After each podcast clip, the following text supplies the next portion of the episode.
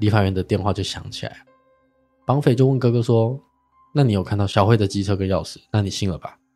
卢大哥要求是要听到小慧的声音，但没想到这次绑匪直接拒绝了，就说：“你不要跟我玩阴的，你就是八百万给我。第一，钱不能做记号；第二，不准在袋子里面装追踪器；第三，不能装那种一打开会爆炸的染色体。”然后对方讲完这三个就挂掉电话。警方这次发现哦，这好像不是一起很单纯的勒赎案，他非常懂警方是如何逮人跟追踪，而且透过他讲的内容，歹徒的每个指令啊，都有备而来。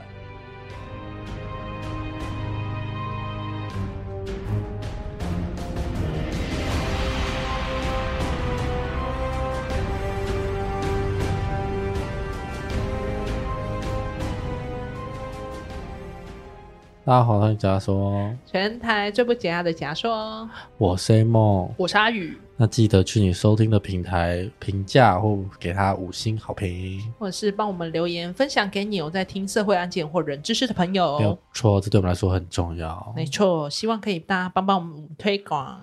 那听众要听到这一周的声音有一点点不太一样，让听众猜一下，让听众猜一下。为什么？对，我来，听众请说。因为因为这就是那这这周的礼拜六加班，然后因为我们仓库在大整理，我们仓库超大，就是几乎要骑车的。然后我又懒，也不能讲懒，我不知道他们有对讲机，然后我去协助帮忙，我就吼，一直吼，一直吼。就比如说我要给他编号，然后等我吼到我发现我已经哑掉了，他才拿出对讲机出来。那为什么他不一开始拿出对讲机出来？所以你去帮忙，你也没意识到说，那他们平常是怎么 对，我就不知道他们平常怎么沟通的。然后重点是我回来之后，刚好我朋友来，一路就是一路就已经喉咙已经有点在痛了。我又一路讲话讲到就是从晚上六点讲讲到隔天早上七八点，然后我就发现哎，没声音了，我好像没声音了。然后我现在喉咙就是吞都会痛，所以你现在声音就比较小声。对，我这这周会走比较温柔的声音，对，就是有一种。因为如果再不好好保养，那可能听众之后听我声音就是烟酒嗓了。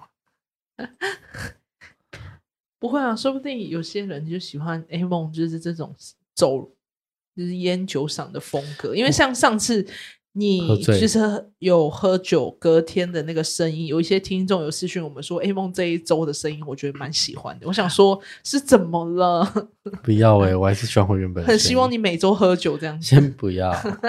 我昨天去剪头发，嘿，然后我平常在，因为是剪百元剪发，然后我平常那个设计师就刚好不在，然后因为我有事，所以我一定要剪，不管怎样都剪，我就给一个看起来好像蛮年轻、没有什么设计的妹妹剪，然后他就跟我说：“哎，那先生，你的刘海要怎么剪？因为我不爱留刘海。”我说：“那你把它剪掉。” 我说：“那我就不要留，剪短没关系。” 然后你知道。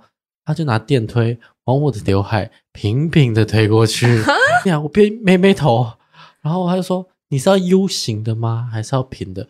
我想说也不是 U 也是平，我就是要一般的包刘海剪短就好，所以我就跟他说好，没关系，再短。他撸第二次，我整个刘海是这样贴着，然后这样，然后结果他就剪剪剪，最后就是剪完之后还硬，他就跟我说，哎，那先生你有烫头发吗？我说我没有啊，他说。那你这个自然卷是我看过最奇怪的自然卷，但是我没有，有没有礼貌啊？我没有，我没有卷啊！说你很奇怪，是是，但是已经看没有卷，哦，卷在哪？嗯，然后我就我就会回去跟家里讲说，那应该是完全是全新的菜鸟，他想跟你聊天。哦，你知道你现在的刘海看起来像是脆迪叔，但是是外放的脆迪梳，就是刘海不是本来是平的吗？你看起来是往前岔开，想说。怎么回事？可是还好啦，就是就是现在都比当下剃掉的时候好看。你剃掉就像八加九啊？对，他就妈妈有剃 U 型的哦。你有多加九？你知道吗？U 型，然后又黄头发。而且我这样醒来之后还好，就还行啊，不会到很美，我就好拉过。可是你现在的刘海看起来就是有一点没剪好，是因为？它中间有一些分叉是蛮明显的，它就这样啊，嗯，你说从你的刘海真的。左边撸到右边，对，然后我就跟他说，我先这样。啊，呃，不然再短一点好了，嗯，哇，而且男生推电点通常是推就是一路推过去，嗯、再推第二次不会来回，嗯，因为来回会可以很可怕。他给我，我就感受到他在我的皮肤上摩擦，这样子，他在把我头当水晶球在磨蹭，还是什么神灯这样？果然就是。啊，当下那个没有镜子可以直接看到吗？有啊有啊，有啊。所以你看的时候有没有叫他稍微说，哎，等一下，等一下这样？还是你就让他撸了？就让他撸，不然怎么办？哦，我说梅梅停下来的手，离开这间店。算了啦，算了啦，反正其实你头发还长蛮快，就下次长出来之后再去给它修就好。还行啦，对啊。好啦，那我们要回归到今天这件案件。今天这个案件发生在二零零三年的高雄县。高雄县就是高雄县，因为二零零三年的时候，高雄还是县哦，有高雄市跟高雄县。那那时候大概是从一九九零年台湾经济起飞，在那个做什么都很赚的年代，其实台币也升值。那不少事件其实我没错过，都是因为钱而发生的，有利益的一些冲突。对，那时候高雄县大概是一年会有一起的掳人事件。那些警方也最害怕就是处理掳人事件，因为人质如果最后发生的是撕票，其实对家属也是不好交代，对警界也是一个很大的伤伤害啦。那这次案件进入今天的凤山女建商撕票案。二零零三年的四月三十号，高雄县刑警队有一名男子走进去报案。这名男子呢，他叫做卢家务。他跟刑警说，他的妹妹四十二岁的小慧，因为小慧彻夜未归，所以他就来报案。那这个小慧是谁？不要只听他名字，好像弱弱的这样。她其实是个事业有成的女强人，她任职一家建设公司的总经理。那警方第一时间就说，如果小慧是总经理，那难免会有应酬吧？那或许在外面谈生意，怎么才一个晚上才没回家就要报案？那卢大哥就表示，小慧人际交往单纯，整个人也中规中矩，交友圈并不复杂，主要是因为小慧有离过婚，做哥哥的因为小慧他的妹妹离婚嘛，就让小慧搬到高雄跟这个做大哥的同居，所以呢，哥哥就会比较担心小慧的状况。那再加上小慧家族，其实在凤山市是非常知名的卢家，卢家的家族呢，财力跟声望都不差。一方面呢，也害怕小慧会被歹徒盯上，警方就受理报案。没想到在报警完的隔天，在二零零三年的四月二十二号早上七点四十八分，卢家人就接到小慧手机打回来的电话，那是卢家姐姐接到。一接到呢，原本以为会听到小慧这个声音啊，却没想到是一名男子。他就在电话中表示，小慧在我这里做客。如果你不相信，你可以去看看在圣光医院旁边的电线杆。车子呢，则是停在麦当劳的停车场。你不信，你就去那边看，因为我们兄弟在跑路，缺钱。那如果你们要再联络啊小慧的话，十点我们会再打电话来找卢董。那卢董是谁？他其实就是卢家的大哥。那一般来说啦，接到勒索电话，第一件事情就是要听到人质的声音嘛，主要是要确定小慧的人是否安全，而且还是被绑走的嘛。但没有想到绑匪马上拒绝家属的要求，他并拒绝说给他听妹妹的声音，因为其实前一天他们不是报警吗？所以警方已经将那个监听设备都已经安装妥当。那警方就发现呢，歹徒使用的是小慧的门号码，但是发话地点却远在屏东，所以可见这个绑匪早就有准备。那细问之下，警方还发现，他不是说机车钥匙就放在圣光医院的外面吗？这一家圣光医院就是卢家经营的医院。那警方就听完之后，就乔装陪伴的家属前往鸟松地区的麦当劳查看，果然就看到。小慧的机车就停在外面，但是调阅店内的监视器，并没有发现小慧跟歹徒的身影。那圣光医院外面不是说放了他的机车钥匙，也如约有看到小慧的机车钥匙就放在那边。警方就立刻成立专案小组，但没想到绑匪就在这时候打来电话，但这次他打的不是家里的电话。二零零三年的四月二十二号早上十点十九分。卢大哥的手机就响起来，绑匪就告诉卢大哥说，他就是要钱，总共我要一千两百万台币。他要家属拿钱换命。那卢家人为了妹妹的安全嘛，他们当然愿意支付，而且再加上他们家里财力庞大。但是这个卢大哥也不笨，他意识到要想办法多争取跟歹徒通话的时间，让警方可以得到更多的资讯。所以他就开始跟对方解释说：“哦，要一千两百万是可以，但是这么紧急，我也要想办法凑，没有办法第一时间就可以凑出到一千两百万。”就在跟对方来回拉扯。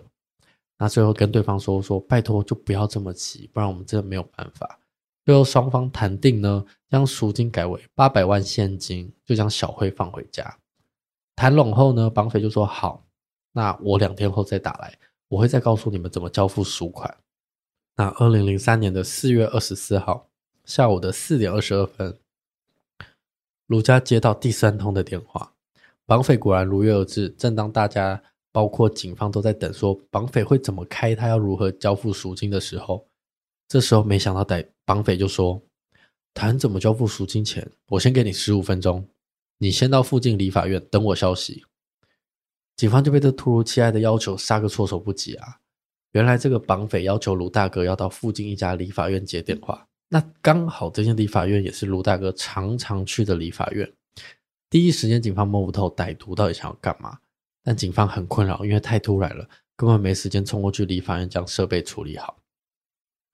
那这个地点呢？二零零三年的四月二十四号下午四点四十七分，就也就是在接到电话的二十分钟后，这个地点就在凤山东敏理发厅。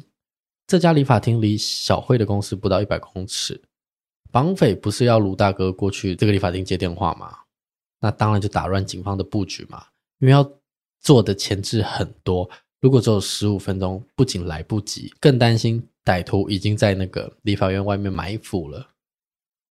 那好家在里面的时候，时任的副队长王国基，他了解这间理发厅的方位，理发厅呢，店内有前后两个门，后方的小门可以通往旧社区。所以那时候副队长就先乔装成客人，提早到理发厅，一方面是看状况，一方面是同时反侦查，看看店外面有没有绑匪的同伙在附近监控。那卢大哥到理发院后呢，在下午的四点四十七分，理发院的电话就响起来，绑匪就问哥哥说：“那你有看到小慧的机车跟钥匙？那你信了吧？”哥哥同时还是继续要求，就是要听到小慧的声音。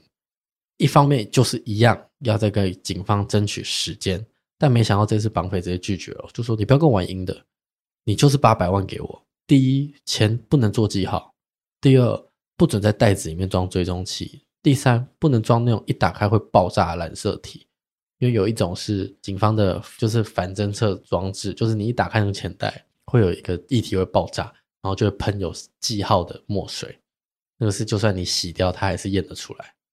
然后对方讲完这三个就挂掉电话，警方这时候发现哦，这好像不是一起很单纯的勒赎案，他非常懂警方是如何逮人跟追踪，而且透过他讲的内容，这是一场经过深思熟虑的绑架案，歹徒的每个指令啊都有备而来。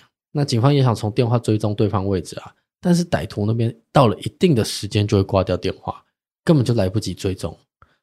那警方没有线索啊，只好从麦当劳。小慧停车的地方的监视器开始追查，但是因为那个年代监视器不普及，所以没有拍到相关证据。那警方只好再从卢家的电话、手机号码或位置去调查，到底嫌犯打来的这几通电话有没有几个是可疑的电话？警方就发现哦，歹徒打给卢家的电话都是使用网吧卡。什么是网吧卡？其实我们很早以前的案件有做过类似的内容。因为在在我们的四十七集《征信业者设局》那集，其实我们就有提到，那时候电信正兴起，所以外劳很常买这种电话卡，它是会有一组门号，并且储值使用，但买的时候并不用身份证明，所以就会有门号满天飞，所以有一种绰号会叫这种卡叫外劳卡，完全没有管制，所以在那个年代很多人都拿去犯罪，但是现在至现今为止。已经有实施管制了，就必须要实名认证才能购买，所以这个绑匪就会用使用网吧卡去制造断点。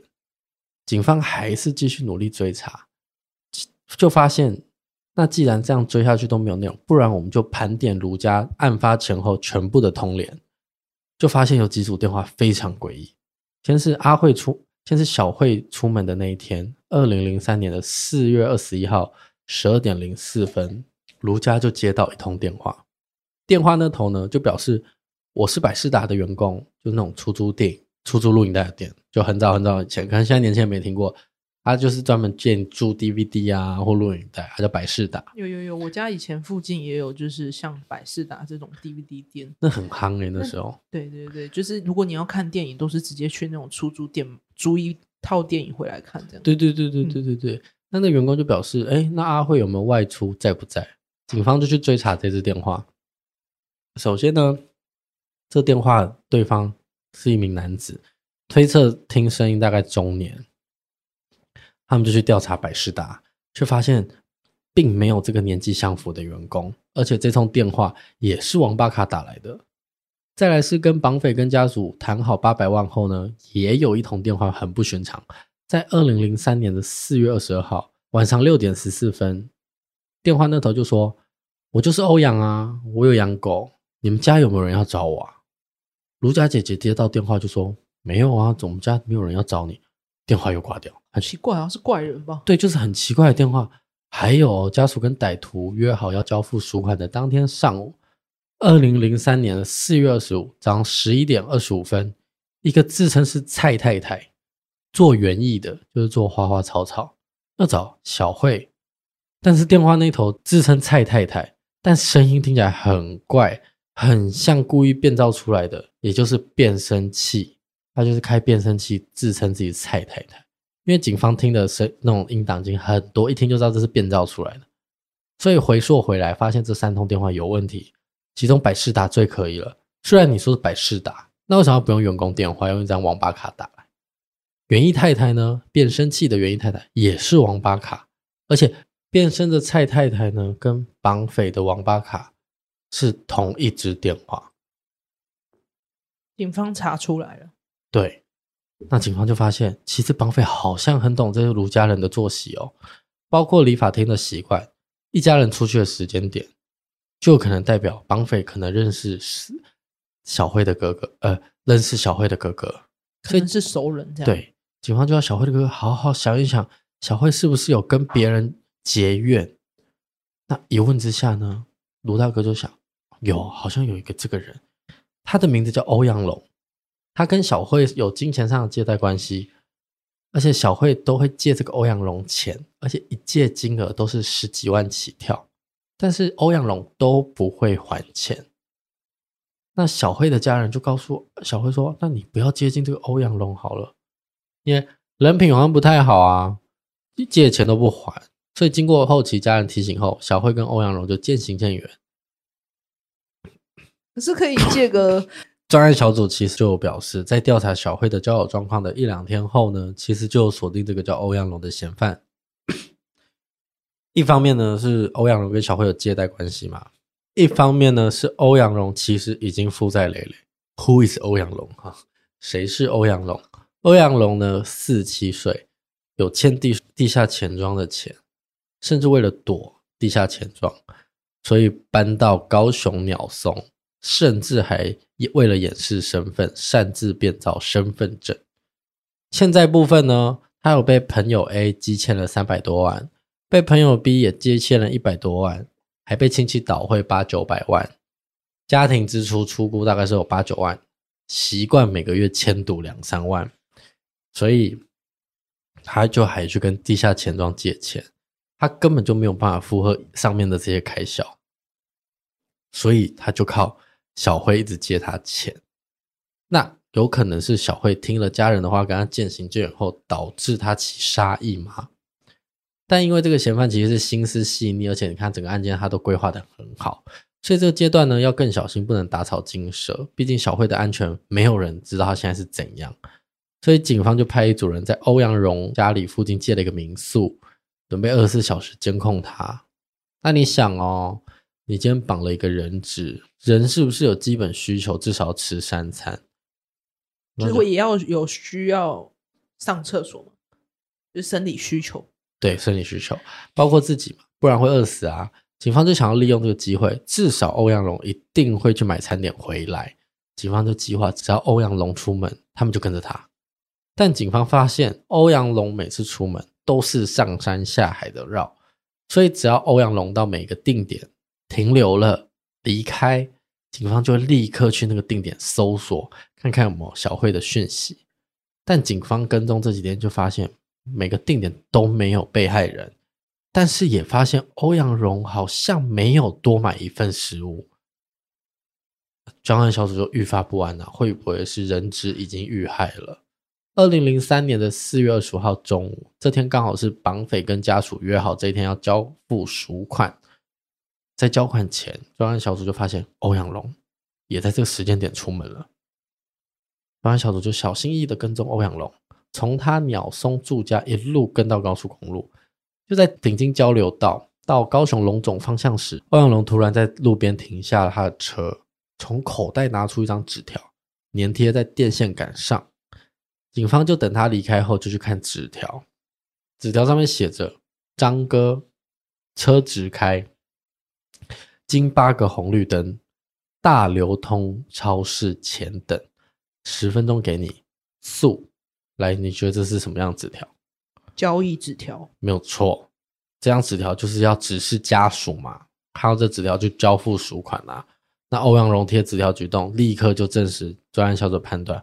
欧阳荣就是绑匪，但是小慧的下落还是不明。如果他们突然行动，可能会让阿让小慧身处险境。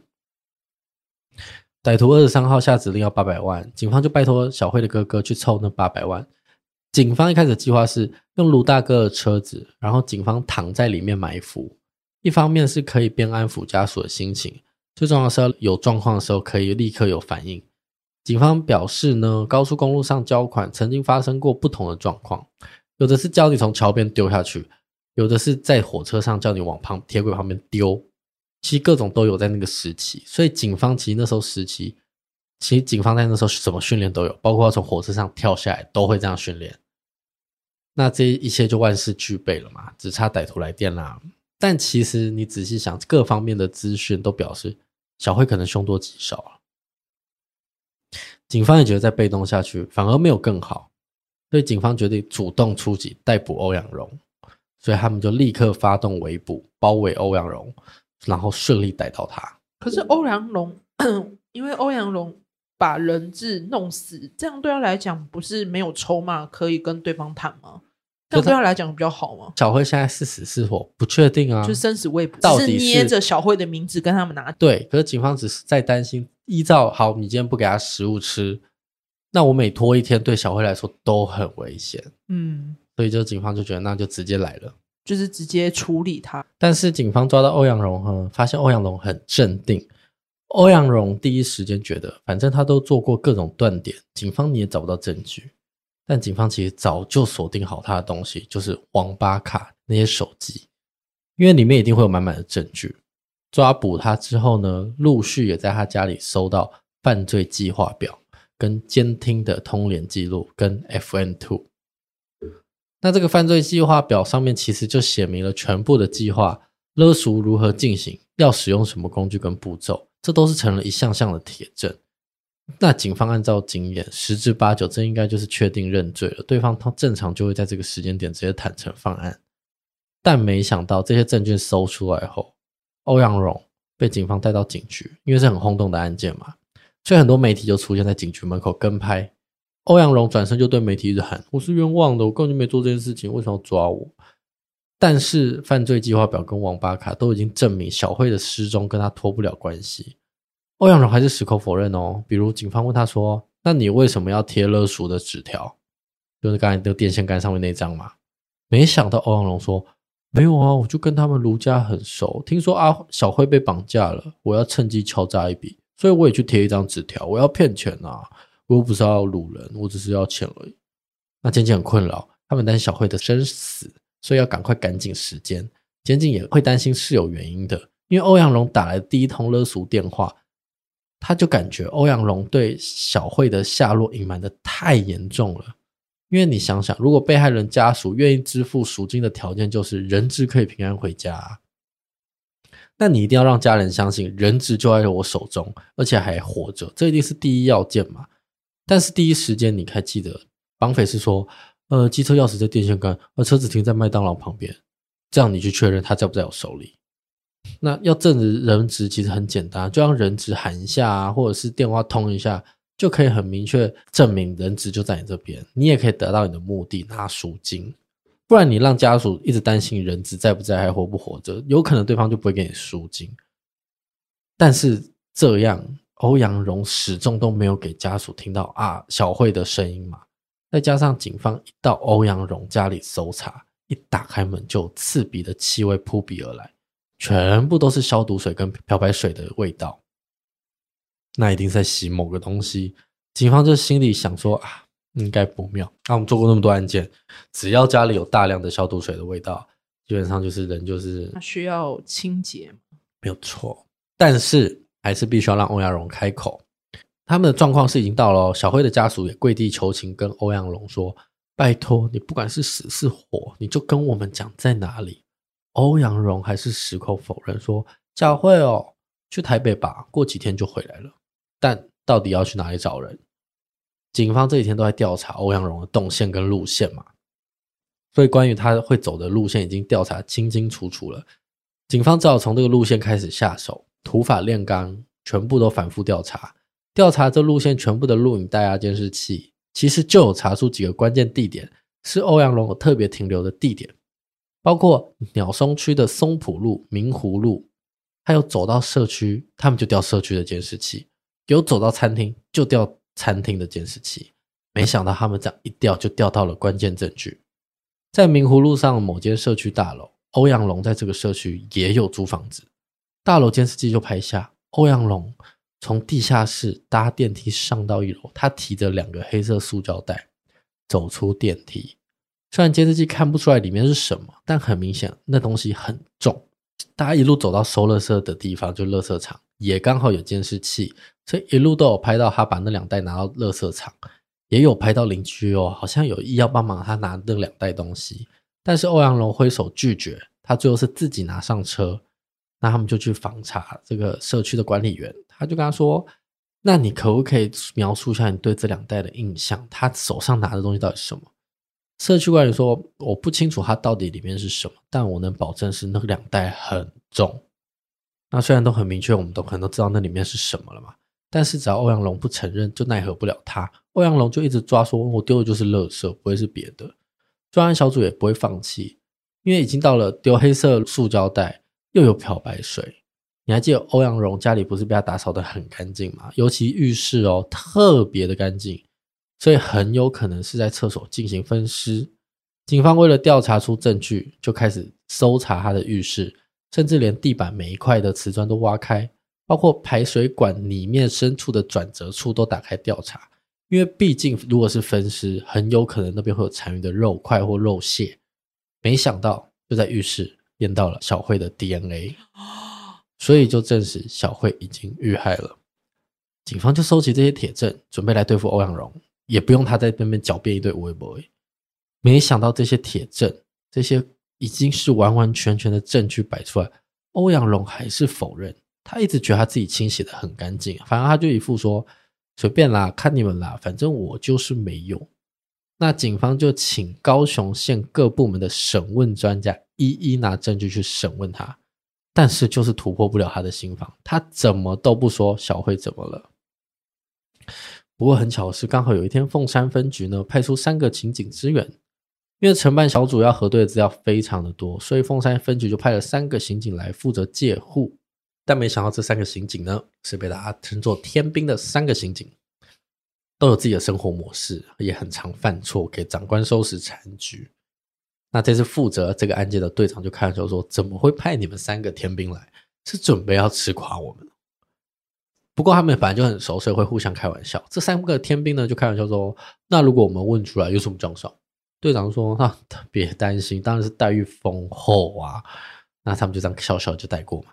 没想到这三个刑警呢，跟欧阳荣相处之后。两个小时后，副队长王国基再回到侦讯室，欧阳荣开口了，把所有的遗体去处跟案发经过都清清楚楚的交代。副队长吓死，连高雄县所有精英都问不出来，这三个人是怎么问出来的？原来在当天呢，警方有放，因为他们习惯会放六法全书在侦讯室，其实就是给犯人看一下，不管你要走自首、自白，或者是避重就轻，其实后面的审判结果都差不多。那三个同事呢，就那三个天兵，就半开玩笑说：“哦，你傻哦，这没什么大不了，你又不是掳人勒赎，你讲的有纠纷还是什么的，也不过就只是毁弃损坏尸体啊，那信息差很多哦。”就这几句话突破欧阳荣的心防，欧阳荣就坦诚阿慧已经不在人世了，但他是有点半哄骗的那种感觉吗？对，哦，欧阳荣第一次说辞呢，他跟小慧是男女朋友。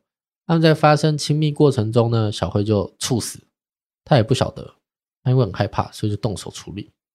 后面呢，他就用黑色塑胶袋分成十袋，再把它当垃圾丢，分三个地方，第一个是工业垃圾桶，第二个是社区大型垃圾桶。那基本上这种大型垃圾桶呢，都时间到就会收走嘛，最后就到火葬场烧掉，所以要追查几乎不可能。再加上明葫芦他拿塑胶袋在丢东西，其实就是起司画面。那总共有十袋，六个当垃圾丢了，那剩下四个呢？欧阳龙就说丢在松浦北巷的竹林里，他可以带警方去找。哦，警方一听到有证据哦，立刻就十万火急赶到现场。高雄鸟松区松浦北巷一进去，沿着北巷里头走，周围都是一些田地啊、树林。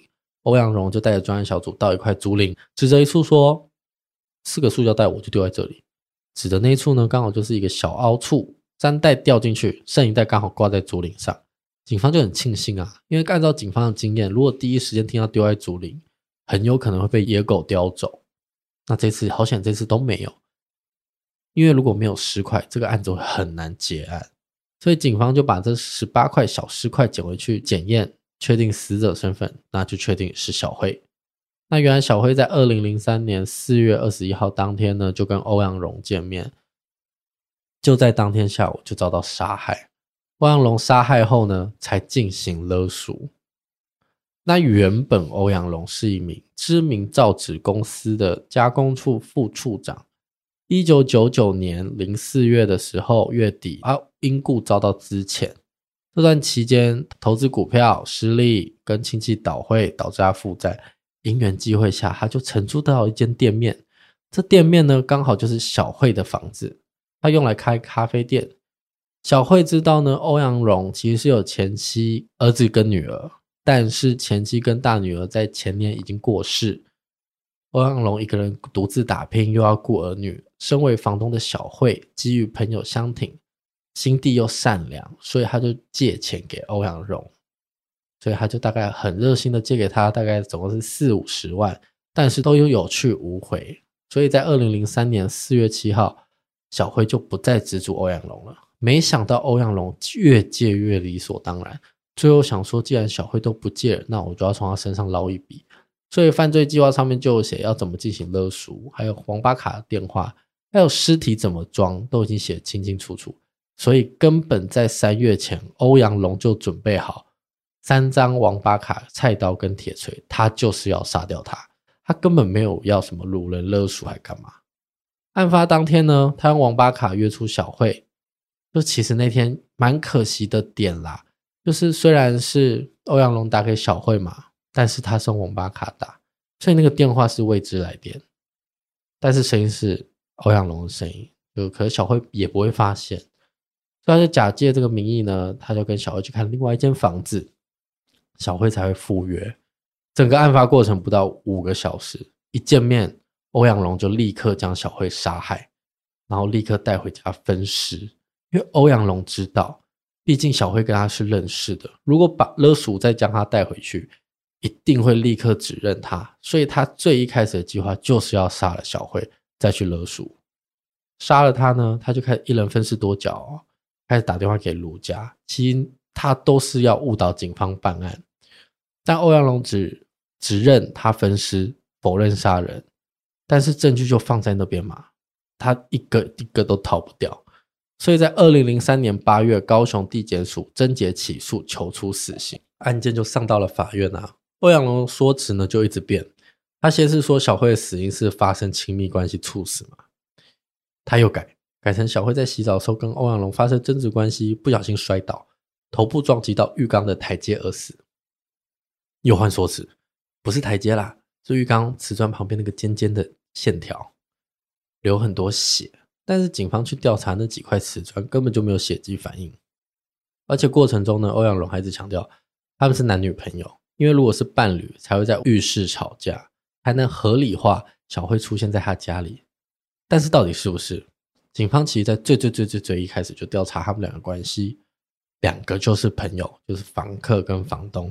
不可能会有男女感情因素，而且欧阳龙还很贼哦，他会在开庭的时候带佛珠，口念佛经，演给法官看，表示他已经改过了。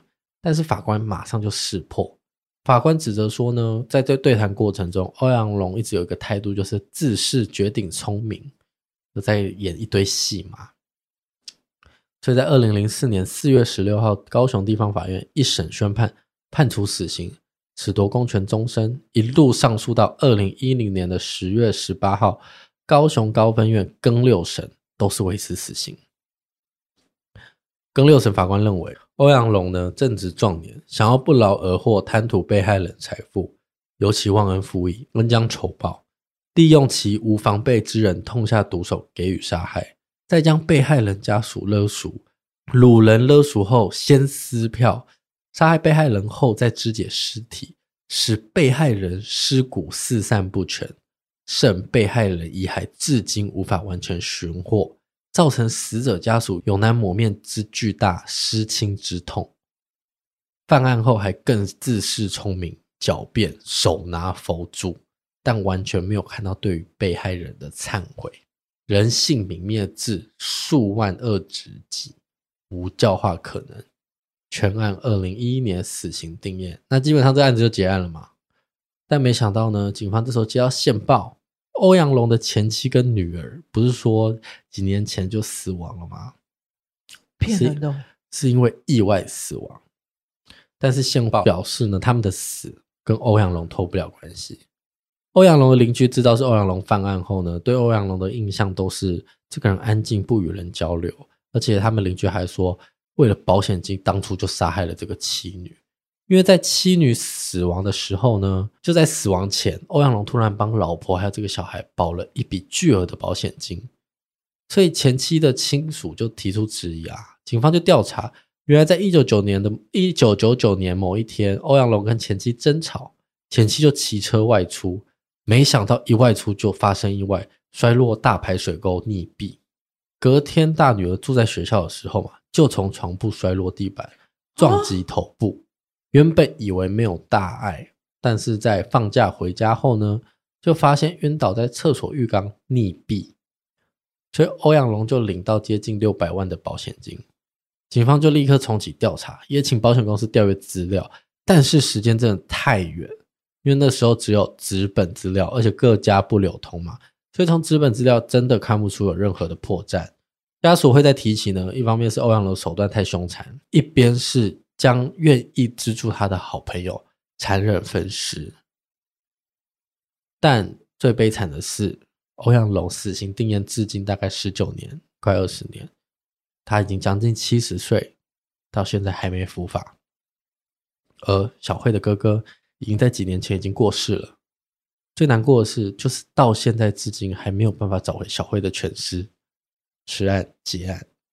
欧阳荣真的是为了钱不择手段，他就是一个想要钱想要到疯的那种人，就是他不把人命当一回事，他，他为了钱可以做任何的事情。他这个人很疯，而且很爱演戏，很喜欢演在他自己想象的剧本。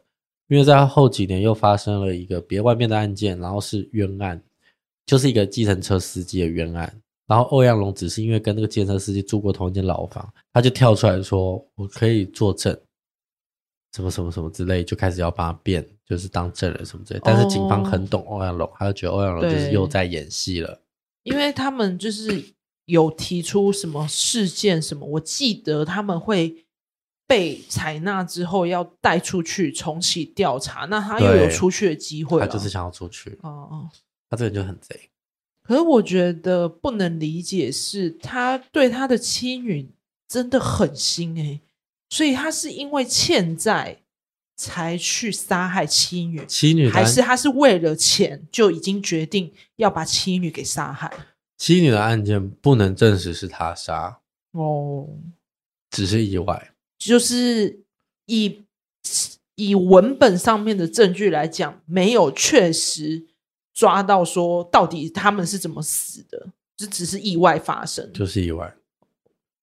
所以没有办法证实他杀的，感觉啦，我自己觉得，如果就算没有证据，我自己觉得应该真的是为了钱。对啊，大家就觉得是他。因为刚刚你讲到说，他欧阳龙大女儿就是在学校一开始有受伤，然后回来又受伤，溺毙嘛，就是现在很奇怪。现在学校床铺上掉下来，摔到脑袋，对，然后放假回家的时候，在厕所洗澡的时候晕倒溺毙，好不合理哦？好吧。没关系，反正我觉得这种人就是为了钱可以不择手段，为了什么都可以做出来。哎，主要是他太自视甚高，连法官都看不有点，有点自恋型人格的感觉。嗯，好啦，今天案子就到这边，那记得订阅我们解压说的 IG VIP 点 TLK，我们近期都在放我们录音的样子在上面。